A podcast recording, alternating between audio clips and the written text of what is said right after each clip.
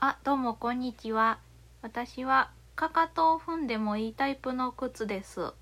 えっと、かかとを踏んでもいいタイプの靴はですね、かかとの部分が柔らかくなっておりまして、えっと、踏んでも、えっと、形が崩れにくいというか、あの、踏んでも、えっと、変な感じにならないような設計になっているんですけれども、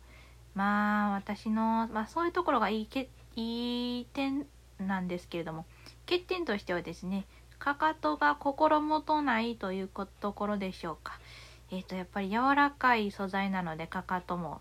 ので、ちょっとこう、なんと言いますか、あの、かかとが出っ張ってる方が履いていただくと、ちょっとなんというか、こう、靴ずれにもならないんですけど、あの、ちょっと踏ん張った時にですね、かかとから靴が飛び出てしまうという恐ろしいことになります。